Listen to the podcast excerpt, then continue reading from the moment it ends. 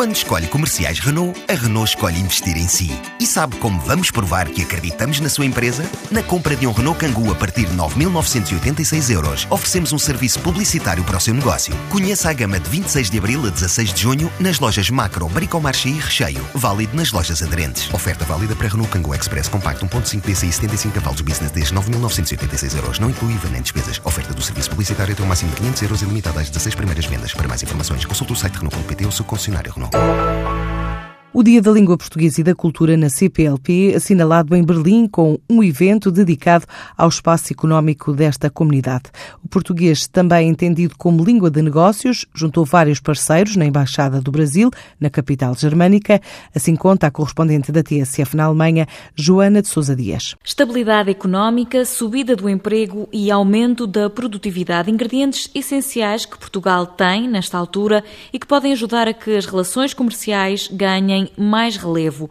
O crescimento das exportações já é um indicador. Principalmente na indústria da manufatura ou nos produtos agrícolas, o vinho ou a cortiça. Há muitas áreas em que as relações comerciais entre a Alemanha e Portugal estão a evoluir.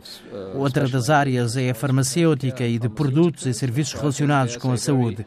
Acho que as perspectivas de crescimento são realmente boas.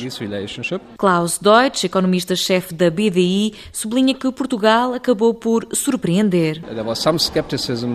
Há seis ou sete anos havia algum ceticismo. Muitos não acreditavam que Portugal fosse ultrapassar as dificuldades económicas.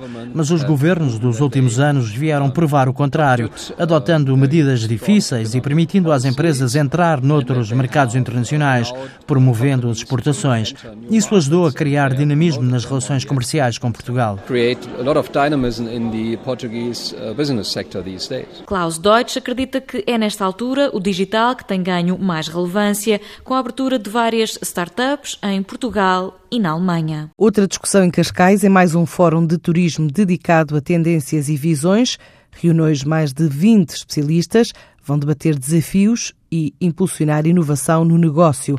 Já os vinhos de Portugal contam com duas provas nos Estados Unidos esta semana, nas cidades de São Francisco e Boston.